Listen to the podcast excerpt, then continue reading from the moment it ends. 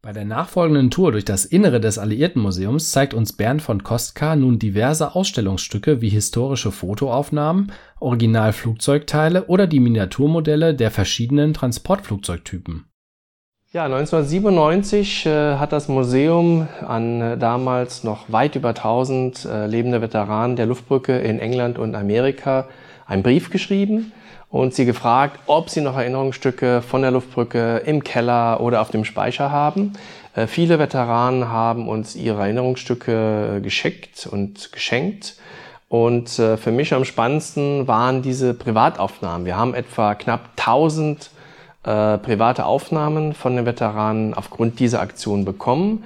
Und äh, Best of äh, habe ich dann hier in dieser kleinen Ausstellung zusammengestellt, so dass man nicht zum siebten oder achten Mal die bekannten Bilder von Ulstein, von Associated Press und aus dem Landesarchiv sieht, sondern hier wirklich den privaten Blick derjenigen, die diese Aktion gemacht haben, auf äh, die Luftbrücke hat. Und da sind ganz unterschiedliche Blickwinkel dabei. Es ist natürlich äh, viel Arbeit dokumentiert worden von den Beteiligten. Äh, die Arbeit äh, im Büro, die Arbeit auf den Flugfeldern, ähm, die Arbeit in den provisorischen Zeltstätten bei den Briten und natürlich auch die Arbeit äh, im Cockpit und alles das, was sie für außergewöhnlich hielten. Und das waren natürlich leider auch Unfälle. Gibt es irgendwie eine Zahl zu den Unfällen, dass man ungefähr eine Vorstellung bekommt? Also während der Luftbrücke sind ja mindestens 78 Menschen gestorben, aber keins dieser Flugzeugabstürze ist zurückzuführen auf einen Beschuss sowjetischer Kampfflugzeuge oder ähnliches, sondern es waren Flugzeugunfälle, wie wir sie leider auch heute noch kennen. Und bei der Gesamtzahl von über 270.000 Flügen nach Berlin und dieselbe Anzahl wieder zurück, und dem Zeitraum 1948, 49 war klar, es wird zu Unfällen kommen. Äh, aber das war im Nachhinein eigentlich noch weniger, als man hätte erwarten können. Äh, andere Unfälle leichter Art ohne Todesfolge gab es natürlich auch, insbesondere Fahrwerksschäden, Flugzeug äh, sind ausgebrannt, Triebwerke haben gebrannt. Ähm, das ist natürlich auch in höherer Zahl passiert, aber wie gesagt, in Erinnerung geblieben sind die 78 Toten, die ja dann auch im Luftbrückendenkmal, deren Namen danach eingemeißelt sind. Ja, diesen Propeller äh, einer C54 der Firma Hamilton Standard haben wir an die Wand gehängt, um auch nochmal die Dimension der Flugzeuge, wie wir sie zwar draußen auf dem Hof stehen haben, aber auch hier drin nochmal ein bisschen äh, plastisch zu zeigen. Äh, das ist ein schönes Modell und dazu gibt es auch ein sehr nettes Bild, wo ein Mechaniker seine Mittagspause genau auf diesen beiden Flügeln dieses C54 Propellers macht.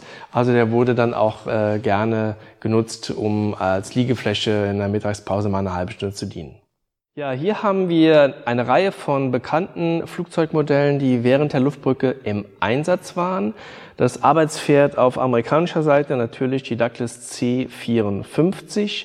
Auf britischer Seite am Anfang sehr häufig eingesetzt äh, die Dakota bzw. Douglas C-47. Aber das Arbeitspferd auf britischer Seite war in der Tat die York das Modell einer Hastings, wie wir sie draußen haben, ist hier nicht dabei, aber die wäre in der Größenordnung dieser äh, C54, die eine Nutzlast von etwa 10 Tonnen hatte. Und ich hatte es bereits erwähnt, die Hastings hat etwa 8,5, also ist ein Tick kleiner als die C54. Ja, ein paar außergewöhnliche Flugzeuge haben auch teilgenommen an der Luftbrücke und zwar auf britischer Seite dieses Wasserflugzeug Etwa ein Dutzend dieser Short Sunderlands sind vom Sommer 48 bis zum Einbruch des Winters, bis äh, die Wasserwege mit Eis zugefroren waren, hier im Einsatz gewesen. Äh, das ist äh, sehr exotische Modelle und auch sehr schöne Filmaufnahmen und Fotoaufnahmen, die wir von dieser Short Sunderland haben. Und dann ein paar weitere Exoten waren diese ehemaligen Zweite Weltkriegsbomber. Und da haben wir eine Afro äh, Lancastrian. Äh, wir haben dann an auch eine äh, Consolidated Liberator zum Beispiel und ähm, oder eine Handley Page Halton. Und diese Flugzeuge wurden von den Briten, und zwar von britischen Privatfirmen, äh, umgebaut zu Tankern.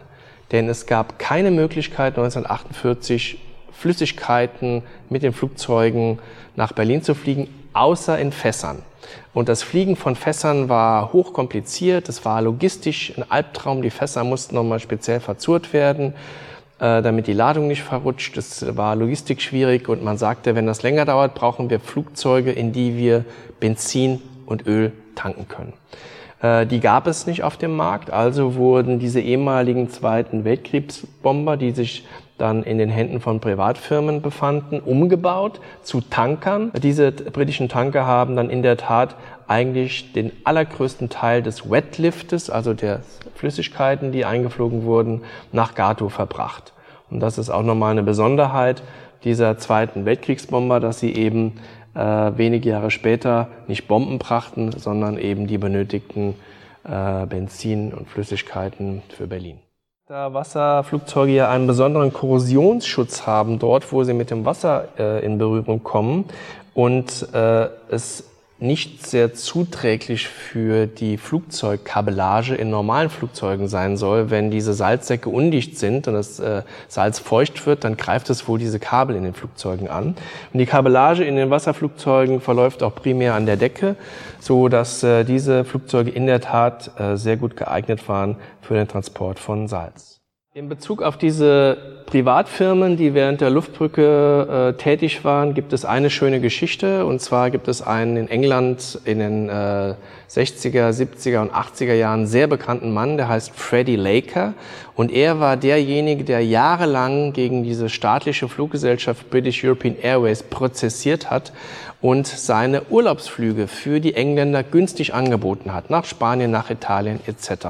Also Laker Airways ist in England ein ganz bekannter Name. Freddie Laker, warum erwähne ich ihn? Naja, weil er sein erstes Geld gemacht hat als junger Mann, indem er eine dieser umgebauten Zweiten Weltkriegsflugzeuge für die Berliner Luftbrücke zur Verfügung stellte und diese vermietete oder leaste an die Regierung, äh, damit äh, die damit ihren Sprit nach Berlin fliegen konnten und somit hat er sein erstes großes Geld verdient. Ja, des Weiteren haben wir auch noch einen anderen Exoten hier in der Vitrine als Modell hängen und das ist dieses äh, dieser Treibpropeller da oben. Das ist, wie Sie alle erkennen, natürlich eine U-52, die aber in Lizenz nachgebaut wurde in Frankreich und äh, dort äh, Tucon hieß. Und die Franzosen haben an der Luftbrücke in den ersten drei Monaten bis Oktober teilgenommen mit äh, zwei dieser Tucons und noch äh, zwei bis vier weiteren C-47 Flugzeugen, ehe sie dann im Oktober 1948 gebeten wurden von den Amerikanern und Briten, die ja die Oberherrschaft über die Combat Airlift Task Force hatten, ihre relativ langsamen äh, Tucons oder U-52 und C-47 am Boden zu halten, weil sie einfach nicht mehr in den Strom der schnelleren angloamerikanischen Flugzeuge gepasst haben. In einer weiteren Folge erfahren wir mehr über die fliegerische Navigationsleistung in den Flugkorridoren, den technischen Errungenschaften beim Flughafenbau und über die Erfinder der Luftbrücke.